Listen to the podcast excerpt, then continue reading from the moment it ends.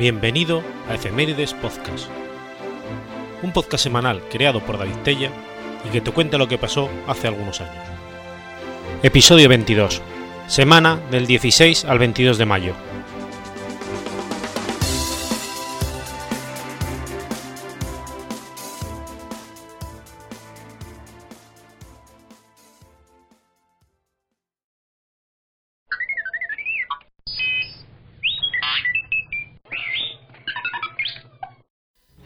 Jueves 16 de mayo de 1861. Nace H. H. Holmes. Herman Wester Mudgett, también conocido como Dr. Henry Howard Holmes o simplemente Dr. Holmes, fue un asesino en serie estadounidense que confesó hasta 27 asesinatos y 50 intentos de asesinato. Nació en Gilmanton, New Hampshire, hijo de un padre abusivo y una madre puritana muy pronto manifestó hacia las mujeres, especialmente aquellas con fortuna, un interés poco corriente que lo marcaría como un don Juan del crimen. A los 18 años se casó con una rica joven llamada Clara Loring para pagar sus estudios de medicina. La arruinó y una vez obtenidos con lustre sus diplomas en la Universidad de Michigan, la abandonó para a vivir con una viuda, que satisfizo sus necesidades, gracias a la renta de su respetable casa de huéspedes. Siendo ya médico, dejó aquella segunda conquista. Ejerció durante un año en el estado de Nueva York y fue después a establecerse en Chicago. Alto, guapo, con aire distinguido, siempre elegantemente vestido, Holmes tenía innumerables besitos amorosos. Al llegar a su nueva ciudad, no tardó en seducir a una joven millonaria llamada Mirta Belknap. Tomó el nombre de Holmes para vencer las reticencias que la señorita le oponía. Se casó con ella y gracias a unas falsificaciones de escritura, estafó 5.000 dólares a su familia política para hacerse construir una casa suntuosa en Wilmette. Luego consiguió en las afueras de Glenwood la herencia de una farmacia, propiedad de una viuda de quien se hizo su amante y hombre de confianza. A base de falsificaciones de contabilidad y malversaciones de fondos, logró hacerse dueño de la totalidad de sus bienes y después la hizo desaparecer. Para construir su castillo, el Holmes Castle, el Dr. Holmes recurrió a varias empresas, a quienes nunca pagaba e interrumpía pronto sus obras. De esta manera, él era el único en conocer en detalle un edificio cuyo extraño arreglo había podido suscitar la curiosidad.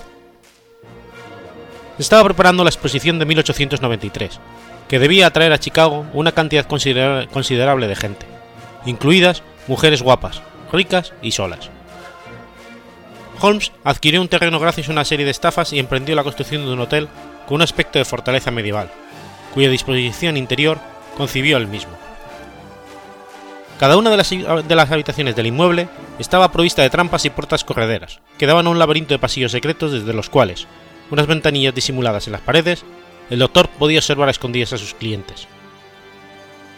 Disimulada bajo el entarimado, una instalación eléctrica le permitía seguir en un panel indicador instalado en su despacho el menor desplazamiento de, sus futuras víctimas.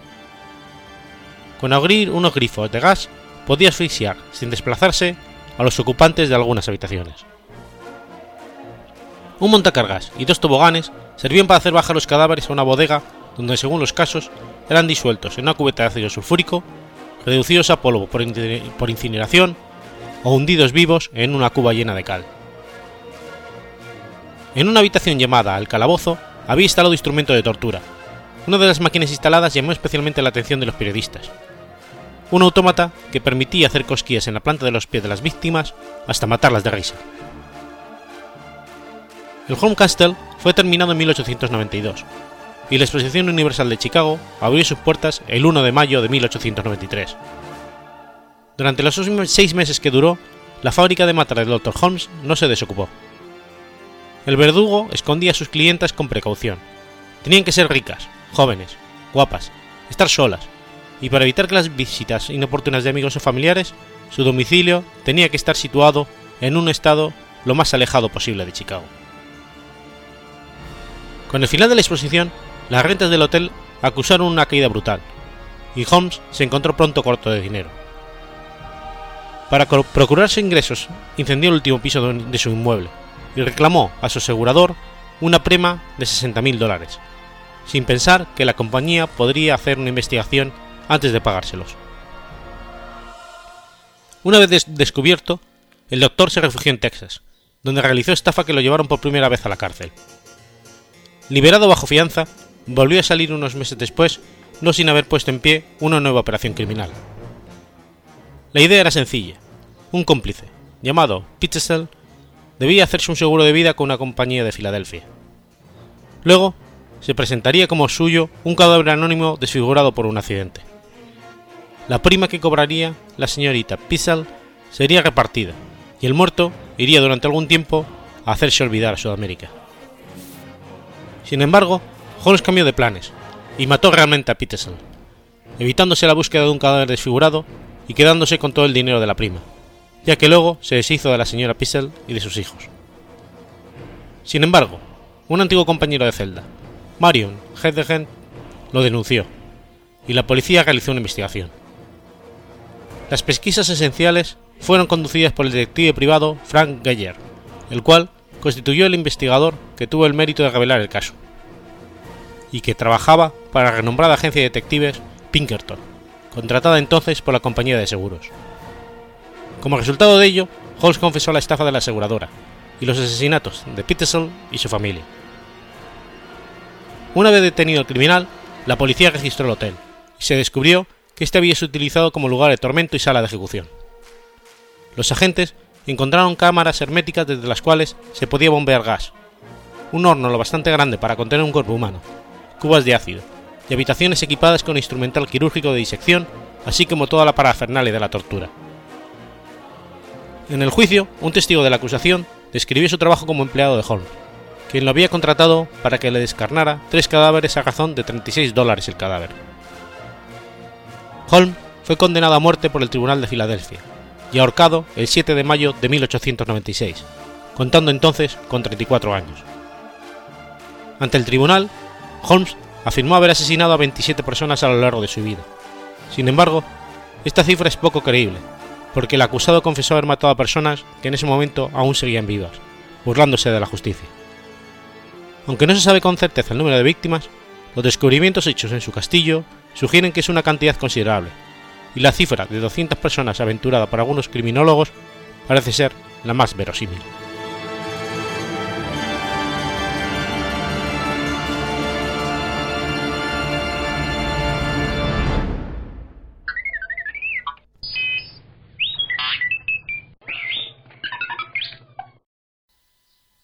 Florencia, miércoles 17 de mayo de 1510. Muere el pintor Sandro Botticelli. Alessandro di Mariano di Bani Filippi nació en Florencia, en un barrio de trabajadores en el arrabal de Solferino. De esta misma parroquia de Solferino, o Todos los Santos, pertenecieron los Vespucci, aliados de los Medici, de quienes recibirían encargos. Era el menor de cuatro hijos del matrimonio formado por Mariano di Bani di Amadeo Filippi, de oficio curtidor, y su esposa Esmeralda. Cuando nació, su hermano, que tenía 25 años, se cree que lo adoptó y lo educó. Giovanni tenía el apodo de Botticello, sin que se sepa si recibió el apodo por su gordura o por gran bebedor. Otra fuerte, otras fuentes indican que su hermano Antonio el que tenía, era el que tenía ese mote. De él deriva el apodo Botticelli. En 1458 adquirió una villa de campo en Caraigui, ya que el negocio de su padre prosperaba. Allí precisamente se instauró la Academia Platónica Florentina. Botticelli recibiría de esta posteriores influencias. De León Battista Alberti es de quien recibe Botticelli sus mayores influencias. La síntesis entre el nuevo control de formas tridimensionales, la delicadeza expresiva de los rostros y gestos, los detalles decorativos y un estilo íntimo. Muchas de las primeras obras de Botticelli se han atribuido a su maestro, y aún hoy la autoría sigue siendo incierta. En 1467, Sandro vuelve a Florencia, frecuentando el taller de Andrea Berrocci, donde trabajó al lado de Leonardo da Vinci. De esta época data toda una serie de Madonas influidas por Lippi. Se dice que cayó en la pobreza, y que habría muerto de hambre si no hubiera sido por la diligente ayuda de sus antiguos patrones. Lo cierto es que seguía produciendo obras, si bien en un tono más dramático y con una consciente regresión estilística hacia modelos antiguos, como puede verse en la serie sobre la vida de San Zenobio y la, Natividad Mística, consideradas sus últimas obras. Botticelli creó el tipo de Florentino de mujer, pero no se conoce amor concreto de Botticelli, ni alusión a excesos sentimentales. Tenía horror al matrimonio. Nunca se casó. Para el año 1470, Botticelli tendría su taller propio. Ya entonces su obra se caracterizaba por una concepción de la figura como vista en bajo relieve, pintada con contornos claros y minimizando los fuentes contrastes de luz y sombra que indicarían formas plenamente moderadas. En ese mismo año realizó La Virgen con el Niño y dos ángeles. Es la primera obra de altar que realizó y que se conserva. Con esta obra crea una especie de escenario teatro que muestra el contexto histórico del Renacimiento.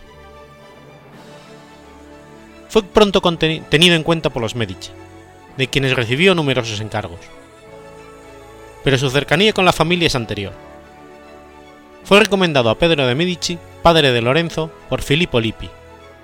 De esta época data el retrato de hombre con la medalla de Cosme el Viejo. En los personajes de la adoración de los magos están retratados Cosme el Viejo, arrodillado ante el niño, su hijo Pedro de Medici, abajo en el centro, Juliano de Medici y Lorenzo de Medici en el grupo de la izquierda, a su lado Poliziano y Pico de la Mirandola, y en el extremo derecho, mirando al espectador, lo que se considera un otro retrato de Botticelli. Según Vasari, en su Vita de Botticelli. Esta obra, que pintó para la iglesia Santa María Novela, llamó la atención de los Medici. Comenzó a trabajar para ellos pintando un estandarte para el torneo de Juliano de Medici, ensalzado por Poliziano en sus estancias. Sus contactos repetidos con esta familia fueron sin lugar a duda útiles para garantizarle protección política y crear las condiciones ideales para la producción de sus numerosas obras. Recibió en 1470 un importante encargo, la fortaleza, una de las pinturas sobre virtudes para la sala del Tribunal de los Mercaderes, para la serie de las virtudes ejecutadas por Piero Poligliano. Esto indica que para entonces, con unos 30 años de edad, ya se debía haber ejecutado obras destacadas. En 1472 entró a formar parte de la Compañía de San Lucas, gremio de pintores.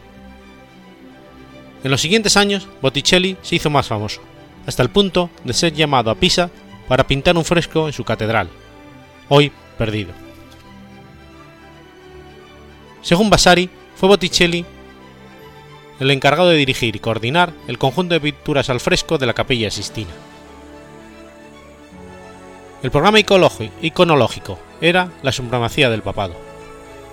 Para realizar la obra, los pintores tuvieron que aceptar unas convenciones representativas comunes a todos, de manera que la obra final resultara homogénea. Usaban la misma escala de dimensiones, la misma estructura rítmica y representación paisajística, una sola gama cromática con adornos de oro que hicieran resplandecer las pinturas con la iluminación de las antorchas y de las velas. Uno de sus cuadros más famosos es El nacimiento de Venus, de tema mitológico. En esta obra, Botticelli consigue poner fin al problema de cómo distribuir las figuras, este problema se debe al concepto de hacer del cuadro un espejo de la realidad. Botticelli lo resuelve tomando libertades con la naturaleza, para dotar de belleza y armonía a la obra.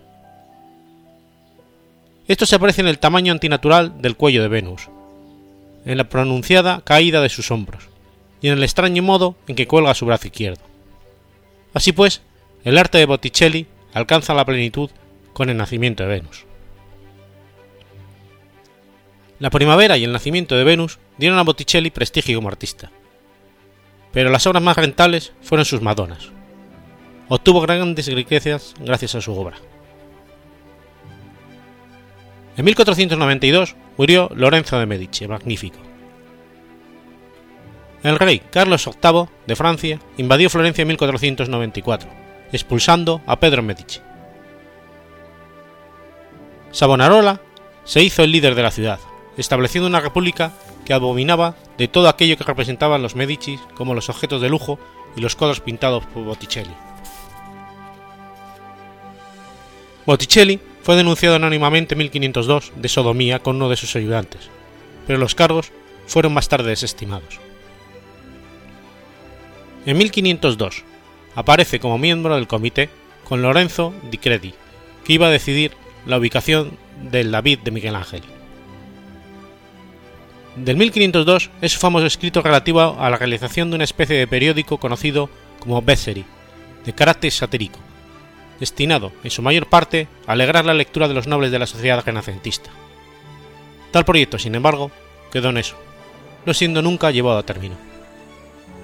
Murió el 17 de mayo de 1510 y fue sepultado en su parroquia, la iglesia Ognisanti, en Florencia, para la que había realizado en 1480 una de sus grandes obras, el fresco de San Agustín.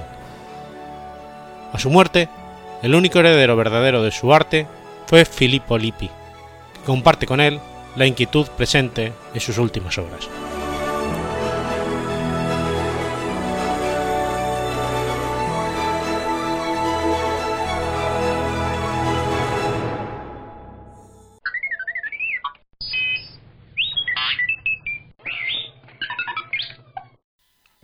Martes 18 de mayo de 1897.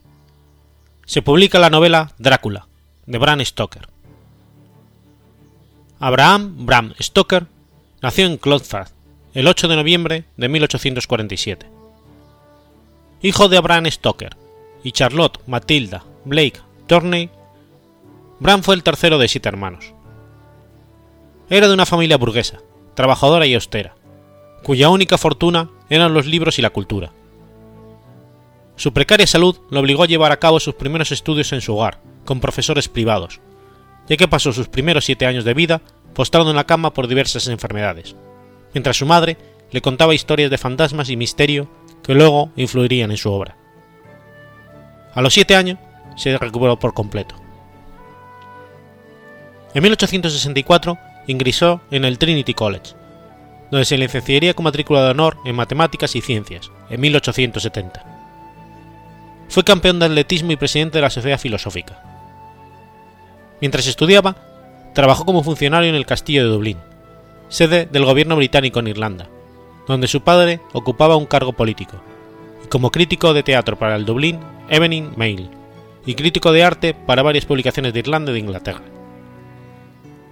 aprobó las oposiciones de derecho para poder ejercer como, abogado en Inglaterra. En 1878, cinco días antes de trasladarse a Londres, Stoker se casó con Florence Balcombe, una antigua novia de su amigo Oscar Wilde, con la que tuvo un hijo, llamado Irving Noel. Sus primeros relatos de terror, como La Copa de Cristal, fueron publicados por la London Society y The Chain of Destiny en la revista En 1876, mientras trabajaba como funcionario, escribió un libro de texto, The Duties of Clerk and Petty Session in Ireland, que fue un libro de referencia durante mucho tiempo. Siendo crítico de teatro para el Dublín Evening Mail, cuyo copropietario era Sheridan Lafon, el escritor de cuentos de terror más importante de su época, cuyo cuento, Carmila, influiría mucho a Stoker a la hora de escribir Drácula, Stoker alabó la actuación en Handler del actor Harry Irving, quien le contrató para ser su secretario particular y gerente del Lyceum Theatre of London. Mientras trabajaba para Irving, fue crítico literario para el Daily Telegram y escribió varias novelas como The Snake Pass y Drácula, y tras la muerte de Irving en 1905, La Dama del Sudario y La Guarida del Gusano Blanco. Su esposa fue la administradora de su legado literario, y dio a conocer obras como la que sería la introducción de Drácula, el relato corto El invitado de Drácula. Su creación literaria más reconocida, la cual realzó los matices del vampirismo y pasó a ser una obra literaria transmitida a través de los años, fue la del vampiro Drácula. Historia ficticia basada, según algunas fuentes, en el personaje real del príncipe Valaquia Vlad III, nacido como Vlad Draculea Vlad el hijo del demonio o dragón, más conocido como Vlad el Empalador, o en rumano Vlad Tepes. En esta novela se sirvió de los conocimientos de un erudito orientalista húngaro llamado Arminius Bamberi, con el que se reunió varias veces, y de libros como el de Emily Gerard Inform sobre los principados de Valaquia. Se inspiró en Irving y en Franz Liszt para fijar el aspecto del conde Drácula. La novela refleja la lucha entre el bien y el mal. Oscar Wilde dijo de ella que era la obra de terror mejor escrita de todos los tiempos, y también la novela más hermosa jamás escrita. Además, la obra recibió elogios de, entre otros, Arthur Conan Doyle. Bram Stoker murió en Londres el 20 de abril de 1912.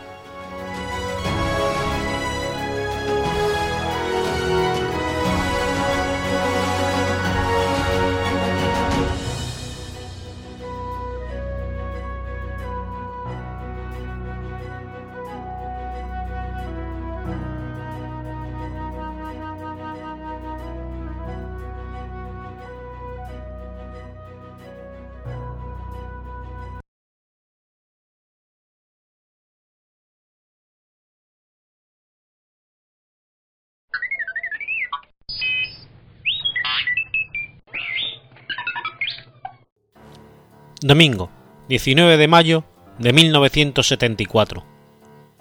Erno Rubik crea el famoso cubo de Rubik. Erno Rubik nació en Budapest el 13 de julio de 1944. Es un escultor, arquitecto y diseñador de la Escuela de Artes Comerciales de Budapest, autor del cubo Rubik. Pero no es el único rompecabezas mecánico que lleva su nombre. Cabe destacar también el Rubik's Clock, del cual no fue inventor, solo se convirtió en propietario de la patente al comprarla, y Rubik's Magic. Su padre era ingeniero especializado en diseños aeronáuticos y su madre licenciada en literatura. El cubo de Rubik es un rompecabezas mecánico inventado en 1974. El cubo, de plástico, tiene cuatro versiones distintas. Una de 2x2x2, denominado cubo de bolsillo. La estándar, de 3x3x3. El de 4x4, también llamado La venganza de Rubik, y otra de 5x5, conocido como el, como el cubo del profesor. También se han desarrollado otras versiones, de 6x6, 7x7, 9x9, 11x11 y 13x13. Su inventor lo bautizó originalmente como el cubo mágico. Fue en mayo de 1980, año de su comercialización a nivel mundial, cuando se, le rebautizó como Cubo Rubik. Se ha dicho de él que es el juguete mejor vendido del mundo entero, con alrededor de 350 millones de cubos Rubik vendidos.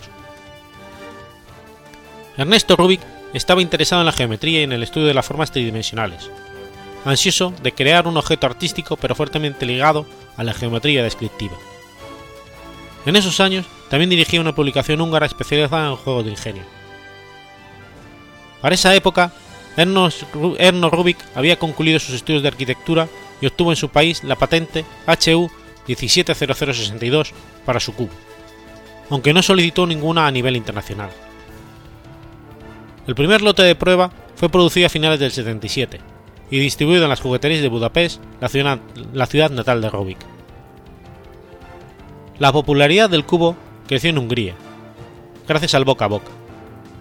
Aunque Hungría era un país del Pacto de Varsovia, mantenía entonces una liberal política de intercambio cultural con sus vecinos occidentales, lo cual difundió rápidamente el cubo Rubik por Europa central y occidental.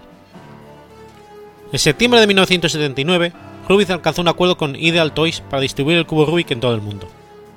Su presentación a nivel internacional tuvo lugar a comienzos del 80, en las ferias de juguete de Londres, Nueva York, Nuremberg y París. Más adelante, Ideal Toys comercializó un cubo más ligero. Decidió no rebautizarlo.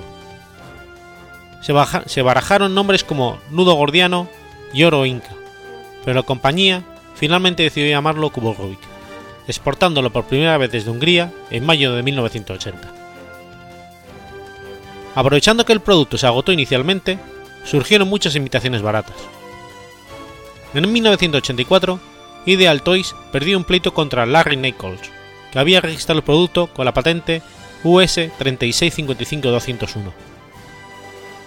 Terutoshi Ishii lo registró en Japón con la patente JP 55-8192. Pero aún así, la patente húngara de Rubik era la más antigua y mostraba prácticamente todos los detalles del cubo, sin dejar lugar a dudas, por lo cual se preservó la fama del auténtico inventor.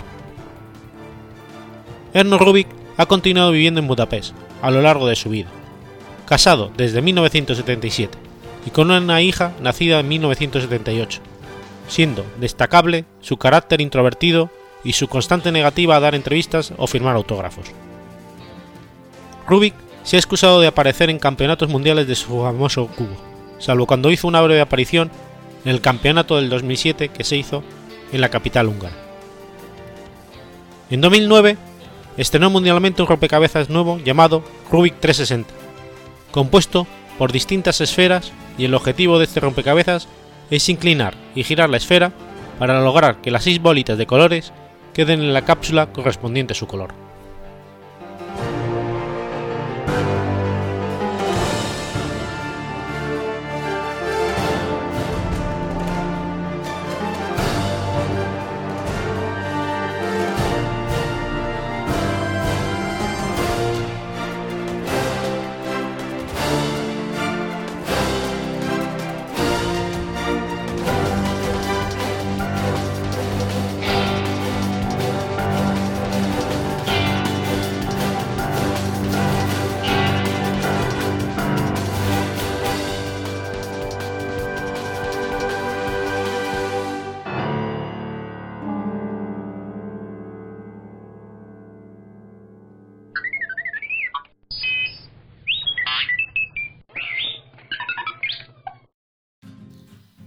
Domingo, 20 de mayo de 1973.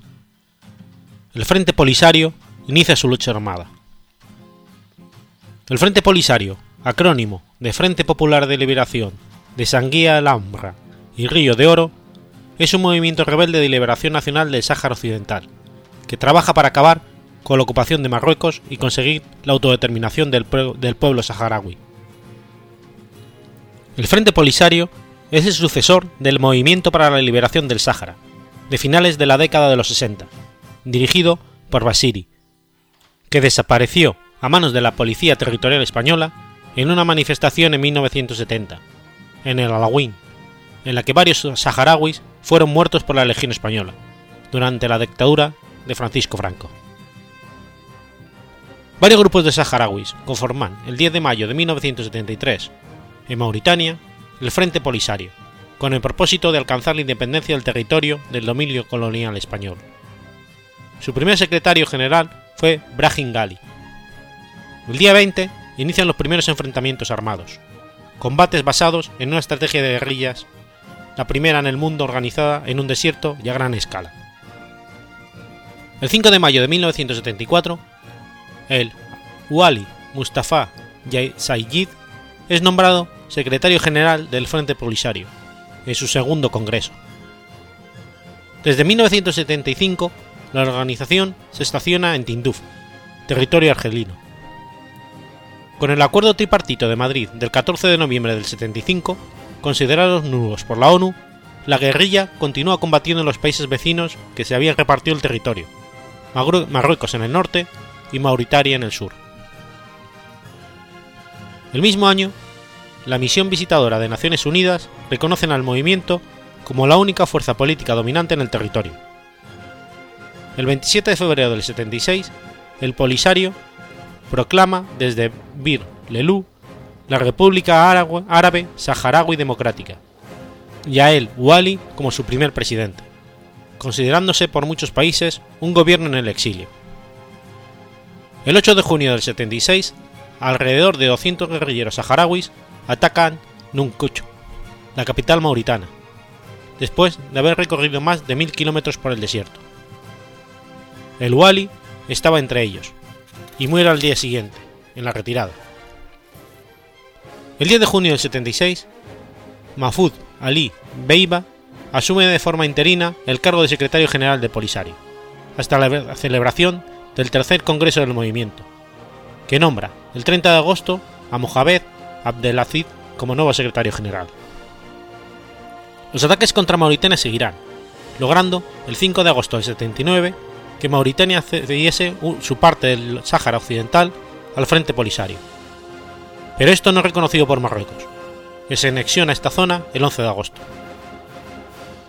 A raíz de dicha anexión, la ONU aprueba una resolución en la que reconoce al Frente Polisario como legítimo representante del, del pueblo saharaui, mientras considera a Marruecos como una potencia ocupante.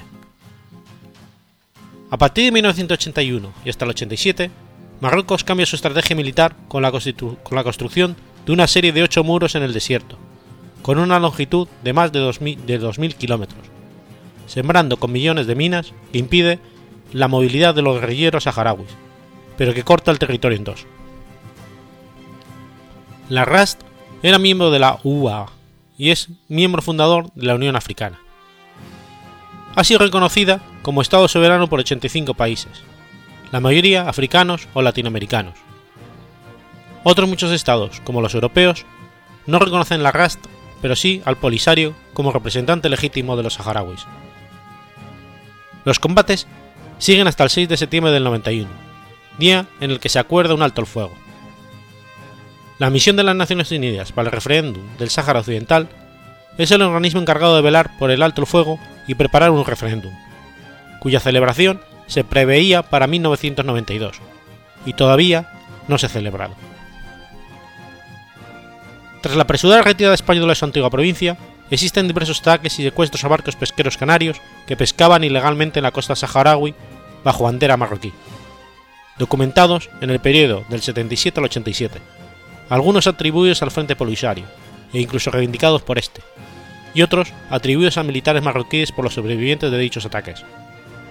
El Frente Polisario controla la parte oriental del territorio al lado del muro de seguridad, aunque parte del territorio está prácticamente deshabitado, y gran parte de sus tropas están estacionadas en Argelia.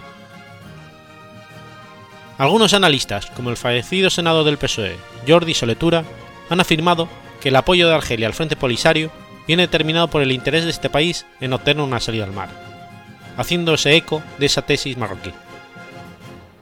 El diplomato retirado, Inocencio Arias, llega a decir que el Sáhara Occidental es un peón suculento en el enfrentamiento entre Marruecos y Argelia. En Tinduf están organizados los campos de refugiados saharauis. Hasta hace un tiempo tenían en su poder unos 500 soldados marroquíes como prisioneros de guerra, algunos desde hace más de 25 años, si bien fueron liberados después de presiones internacionales por parte de los Estados Unidos, España o Libia. Los últimos 404 prisioneros fueron liberados de manera unilateral el 19 de agosto de 2005, mientras 151 prisioneros de guerra saharauis siguen siendo reclamados por el Polisario Marruecos, que niega tener algún dato sobre ellos.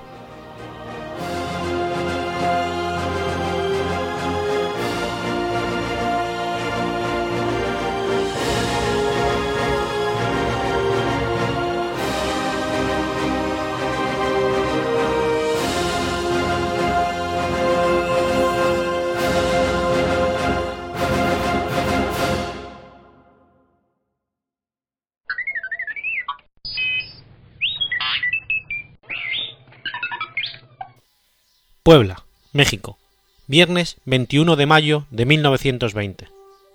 Venustiano Carranza muere asesinado.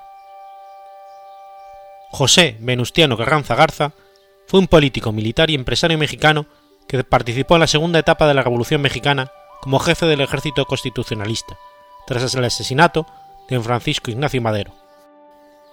Inició su carrera política cuando fue electo presidente municipal de Cuatro Ciénagas, en la época del gobernador José María Garza Galán, pero debido a que sus relaciones con él eran pésimas, renunció. Por tal motivo, cuando Garza Galán intentó reelegirse, Carranza se rebeló participando políticamente en su contra. No tomó las armas, pero convenció a Porfirio Díaz de que el movimiento no era antiporfista. Bernardo Reyes fue designado mediador y apoyó a Venustiano Carranza para que se reintegrara a la política. Fue así como volvió a la presidencia municipal de Cuatro Ciénagas, de 1894 a 1898. Además, fue diputado local al Congreso de Coahuila diputado y senador al Congreso de la Unión. En 1908 ocupó la gobernatura de Coahuila de manera interina. Se creyó que sería el próximo gobernador, pero su participación en los movimientos reyista le trajo oposición de Porfirio Díaz y de los científicos. A pesar de ello, presentó su candidatura independiente al gobierno de su estado, siendo derrotado por Jesús de Valle.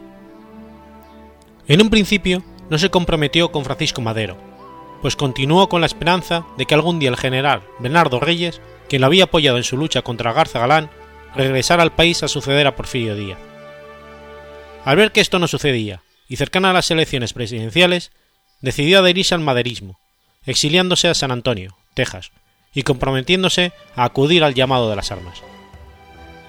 Aunque no llegó a penetrar el Estado como rebelde, fue designado por Francisco Madero como gobernador de Coahuila. Luego lo nombró secretario de Guerra y Marina en su gabinete provisional de Ciudad Juárez, a pesar de ser un civil. Como gobernador de su estado, organizó fuerzas auxiliares que impidieron el paso de los rebeldes orozquistas a Coahuila en 1912. Su llamado para la conformación de la convención en la Ciudad de México no lleva otra finalidad más que la de concretar y organizar bajo su mando todas las fuerzas revolucionarias que a lo largo y ancho del país se habían levantado en armas, para así constituirse en el hombre predestinado a ocupar la presidencia de la República, y no, como sucedió, en una especie de legislatura que buscó darle un nuevo rumbo a la República, en vías de democratizar la nación. La convención, que Carranza creyó lo legitimaría, lo cesó, de, lo cesó de su cargo, y nombró a Eulalio Gutiérrez Ortiz como presidente provisional. Carranza, en lugar de acatar las decisiones de la Junta, la declaró en rebelión y en enero de 1915 partió a Veracruz, con el personal de su administración. Ahí reorganizó su ejército con apoyo de varios generales. Además, al igual que Francisco Villa, decretó su propia ley agraria el 6 de enero de 1915. Para abril de 1914, con el pretexto del desembarco de los marineros de Tampico sobre tierras donde no se permitían extranjeros, ocuparon Veracruz. La misión era destituir a Huerta, por ser ilegítimo y, sobre todo, controlar el ingreso del armamento. La lucha arrojó 200 bajas mexicanas, contra 19 estadounidenses. Cuando las fuerzas convencionistas fueron derrotadas, Carranza creyó conveniente consolidar en reforma constitucional en su movimiento político, cuestión que ya había comenzado a referirse sobre la necesidad de rehacer la Constitución de 1857, desde un discurso que dio en Hermosillo el 24 de septiembre del 13. La debilidad del zapatismo permitió que se tomara la Ciudad de México y fue este triunfo el que le trajo el reconocimiento oficial del gobierno estadounidense en 1915. El 14 de febrero de 1916, Carranza anunció la necesidad de convocar a un Congreso Constituyente para reformar la Constitución de 1857. Cuando Carranza propuso su proyecto de Constitución, que originalmente pretendió ser una reforma de, la Constitución Liberal del 57, los diputados más progresistas repudieron el texto, mientras que los del bloque liberal renovador estuvieron de acuerdo con él. Para la mayoría parlamentaria, no expresaba los ideales por los que ellos habían luchado. La visión carrancista era insuficiente de temas de suma importancia para los diputados revolucionarios, obreros, campesinos y militares que se habían solidarizado en cierta forma con villistas y zapatistas durante la convención. Al conocer el proyecto carrancista sobre la libertad de trabajo, por una parte, y la propiedad territorial por la otra, había sido tomada de la de 1857, señalaron que las demandas obreras y campesinos no estaban siendo atendidas. A raíz de esto, exigieron al primer jefe se respetaran e incorporaran las disposiciones que luego serían conocidas como derechos o garantías sociales. Los constituyentes ortodoxos, juristas y maestros en derecho creían inadecuada la incorporación de los derechos de los trabajadores en la ley suprema, porque contraviene la técnica constitucional. Consideraban inoportuno que ésta hablare de la duración de la jornada, salario mínimo y del trabajo de las mujeres, pues según ellos todo eso era legislación secundaria. Por su parte, a los legisladores provenientes de las luchas obreras y campesinas no les importó dicho argumento, y estaban empeñados en ver sus demandas inscritas en la ley suprema. Independientemente el proyecto que había presentado Venustiano Carranza fue modificado sustancialmente. Y no obstante, estaba de acuerdo con los cambios hechos en la misma. Este tuvo que adaptarse a ideales de sus antiguos enemigos irreconciliables que habían influenciado inclusive a sus más cercanos allegados, promulgando la Constitución del 5 de febrero de 1917. Desde entonces, sería conocida como la Constitución del 17, misma que introdujo algunos conceptos sociales muy avanzados para su época, como las relaciones obrero-patronales que quedaron plasmadas en el artículo 123 y las reformas educativa y agraria que quedaron plasmadas en los artículos 3 y 27 respectivamente. Otro de los mayores problemas del año 16 fue diplomático y militar, ya que como represalia por la incursión de Francisco Villa al pueblo de Columbus, en Nuevo México, el gobierno norteamericano envió tropas para combatir al revolucionario, las cuales permanecieron en México, poco menos de un año. Para llevar a cabo la transición del proceso revolucionario a la creación de un Estado posterior a la revolución, los grupos vencedores debían definir su proyecto de país, lo que hicieron precisamente mediante la Constitución del 17. La nueva ley suprema debía ser elaborada por diputados de todo el país. La participación de ellos se establecería por la cantidad de habitantes de cada estado, y no podían ser elegidos quienes hubieran sido enemigos del constitucionalismo, entre otros, huertistas, convencionistas, además de grupos antagonistas como reyistas y madristas. Todas estas diferencias provocaron grandes problemas y problemáticas durante las, sesiones. Asimismo, la lucha armada había sido hecha por gente rural, y los diputados que eligieron el México futuro fueron elegidos de gente urbana. Lo cierto es que las regiones que habían sido más activas en la lucha armada tuvieron menos representantes en el Congreso Constituyente. La nueva Constitución plasmó diferencias con respecto a la Constitución del 57, ya que la primera fue apegada al liberalismo y la segunda fue muy realista de acuerdo a las condiciones internacionales de su tiempo. El 9 de abril de 1917 convocó a elecciones para diputados y senadores de la 27 legislatura del Congreso de la Unión y para presidente de la República. Postulado por el Partido Liberal Constitucionalista, ganó las elecciones y el 1 de diciembre del 17 tomó posesión como presidente constitucional. Durante su gobierno, Carranza se dio a la, tarea de pacificar el país, reorganizar la administración y los poderes y hacer valer la constitución que había sido promulgada. En 1920 buscó imponer como presidente de la República a un civil, el ingeniero Ignacio Bonillas, pues ya para entonces era contrario a la ideología política mostrada por Álvaro Obregón y se encontraba desilusionado por la actitud de Pablo González Garza. Dicha actitud causó una revuelta encabezada por Álvaro Obregón, quien desconoció a Bonillas y se sublevó en su contra al amparo del plan de Agua Prieta y de Plutarco Elía Calles y Adolfo de la Huerta, por un lado, y a González por el otro. Cuando ambos bandos obtuvieron el apoyo de la mayor parte del ejército, Carranza decidió trasladar la sede del gobierno nacional al puerto de Veracruz, donde ya había permanecido durante la guerra con Villa. De esa forma, saldría con todo su gabinete y sus familias, su mobiliario, no solo personal, sino de algunas de las secretarías del gobierno más pertrechos de guerra, y los fondos del gobierno federal. Grandes cantidades de monedas de plata, oro, billetes y barras de oro y plata que había en la tesorería. El 20 de mayo de 1920 deja la estación de Aljibes, Puebla, al conocerse que las vías habían sido dinamitadas, internándose en la Sierra Norte del estado de Puebla con muchos de sus seguidores, incluida una escolta de cadetes del Colegio Militar, en un intento desesperado por alcanzar el puerto de Veracruz. Así llegaría hasta el pequeño pueblo de Chacalatongo, Puebla, donde sería asesinado mientras dormía, por un yacal por las tropas del general Rodolfo Herrero, por la madrugada del 21 de mayo de 1920. Fue enterrado en el Panteón Civil de Dolores en la Ciudad de México, en el año 1942, y sus restos fueron depositados en el Monumento a la Revolución, donde permanecen hasta la fecha.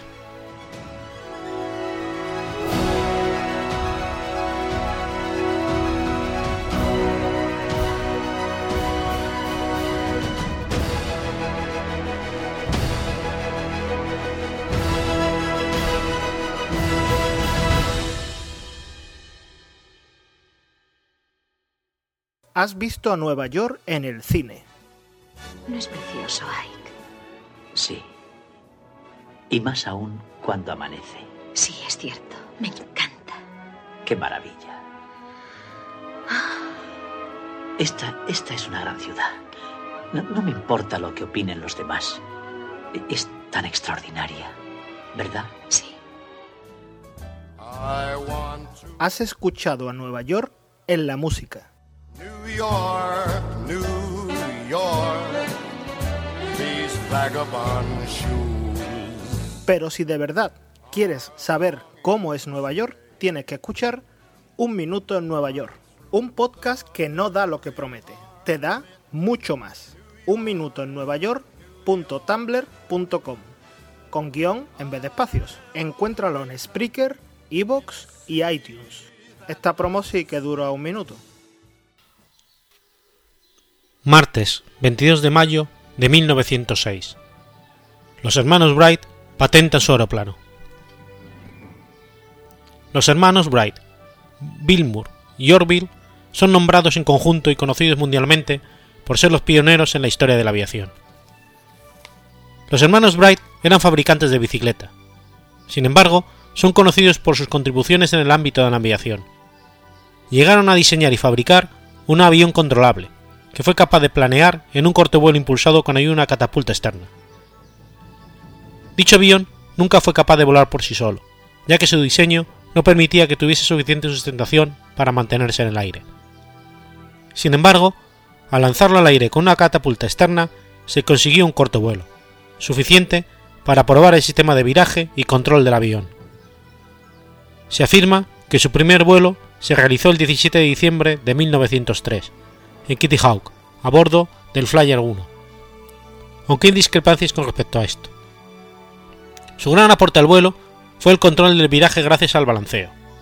Hasta entonces, los aviones tenían diseños que los hacían difíciles de controlar por no haberse considerado la necesidad de inclinar las alas para cambiar de dirección. Lo metódico y minucioso de los trabajos de los hermanos Wright estableció las bases para el vuelo de los aparatos más pesados que el aire. Construyeron una especie de túnel aerodinámico para medir la sustentación que producen di distintos perfiles a distintos ángulos de ataque. Hicieron volar controladamente un un aeroplano de 35 kilos, construido con los pesados materiales de la época, con un motor de solo 19 caballos de fuerza. Se considera que los hermanos Wright tuvieron que aprender a pilotar y hacerlo muy fácil, porque las actuales reproducciones del Flyer 1 son muy difíciles de volar, incluso en manos de pilotos expertos, ya que necesitan un impulso externo, proporcionado por ejemplo por una catapulta. El día 22 de mayo de 1908, los hermanos Wright patentan su invento, el aeroplano, en la oficina de patentes estadounidense. Los hermanos tenían terminado el avión en 1905 y trataban de venderlo a países como Francia, Inglaterra o los propios Estados Unidos. Pero los hermanos Bright no querían mostrar el avión hasta que hubiera un contrato firmado con compromiso de compra. Sin embargo, nadie quería firmar el contrato sin ver los aviones. Se creía que era todo un fraude porque casi nadie había visto a los hermanos volar, más que nada porque eran unos geeks de la época, poco amigos de los medios de comunicación, y ellos no podrían venderlo si lo enseñaban a la ligera. Disponía de una patente sobre un método de vuelo, pero se había resultado complicado conseguirla, y no era garantía de nada, sobre todo fuera de los Estados Unidos. Durante la década de 1890, los hermanos Wilbur y Orville Bright empezaron a interesarse por el mundo de la aviación, especialmente con la idea de fabricar y hacer volar una aeronave más pesada que el aire, que pudiese despegar por medios propios. En esa época, ambos administraron una fábrica de bicicletas en Dayton, Ohio, y empezaron a leer y estudiar con gran interés libros y documentos relacionados con la aviación. Siguiendo las ideas de Lilienthal, en el año 1899 empezaron a fabricar planeadores.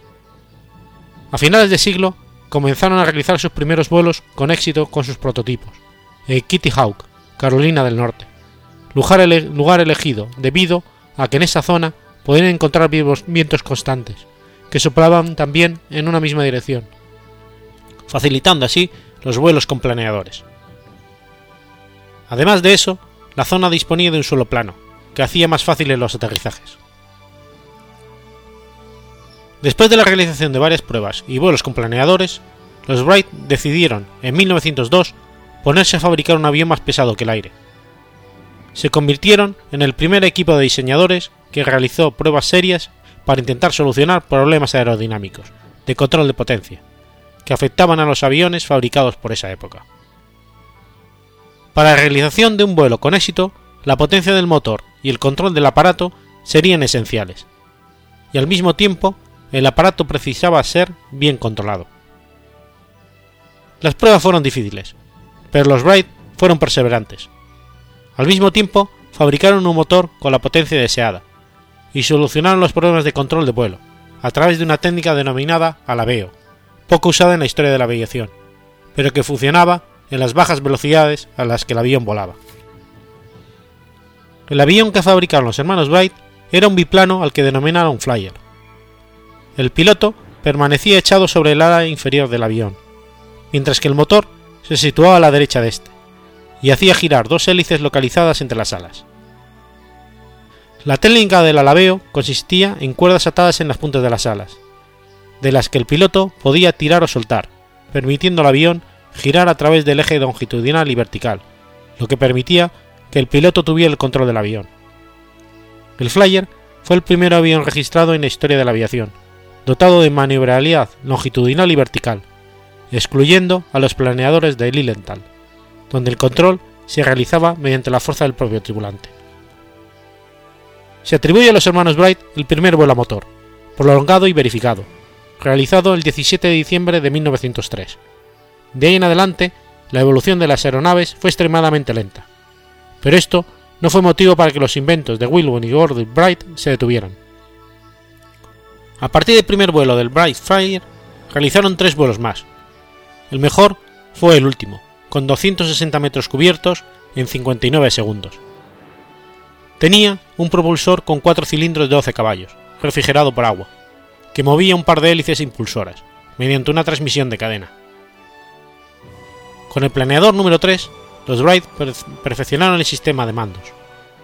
Un timón de dirección movible posterior trabajaba con una ala giratoria para compensar la resistencia causada por el sistema giratorio del extremo del alerón, facilitando virajes inclinados suaves. El modelo A fue pilotado por diversos importantes personajes, entre los cuales figura Charles de Lambert. En 1909 realizó su vuelo más importante cuando cubrió 116 kilómetros en menos de dos horas. Estos inventos no fueron toda la carrera de los ingeniosos hermanos. Otros de sus inventos fueron el Baby Racing y el modelo B.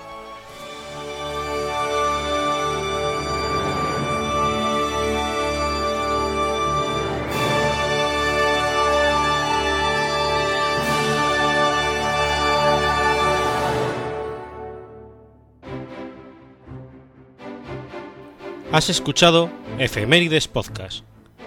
Si quieres ponerte en contacto conmigo, puedes hacerlo por Twitter a la cuenta arroba efemeridespod o mi cuenta personal, arroba telladavid, o por correo electrónico a la dirección efemeridespod.gmail.com. También puedes visitar la página web efemeridespodcast.es. Y recuerda que puedes suscribirte por iTunes y por iBox, y tienes un episodio nuevo cada lunes.